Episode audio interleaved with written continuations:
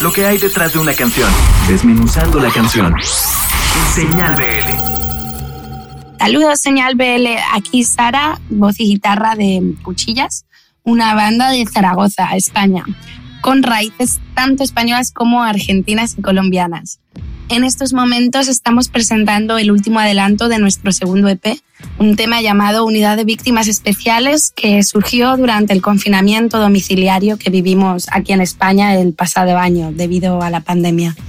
Desde el primer momento en que pudimos reunirnos para tocar de nuevo juntos, tuvimos muy claro que el tema necesitaba expresar a través de la música, a través del característico ruido de ese noise pop que tanto disfrutamos, lo que la letra no era capaz de concluir.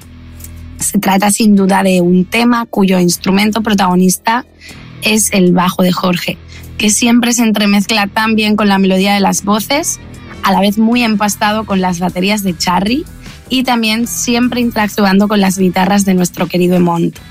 Tras los meses de confinamiento, entramos a grabar al estudio de Oscar Cubero, gran amigo y mejor profesional, y gracias a Matías Arano desde Mar del Plata, Argentina, obtuvimos el máster del tema, que muy pronto acompañará al resto de canciones que conforman nuestro segundo EP, Pasión de Sábado, que verá la luz esta primavera.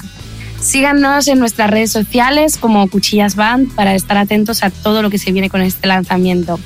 Esto es Unidad de Víctimas Especiales. De nuevo, saludos y esperamos que les guste, compañeros de Señal BL.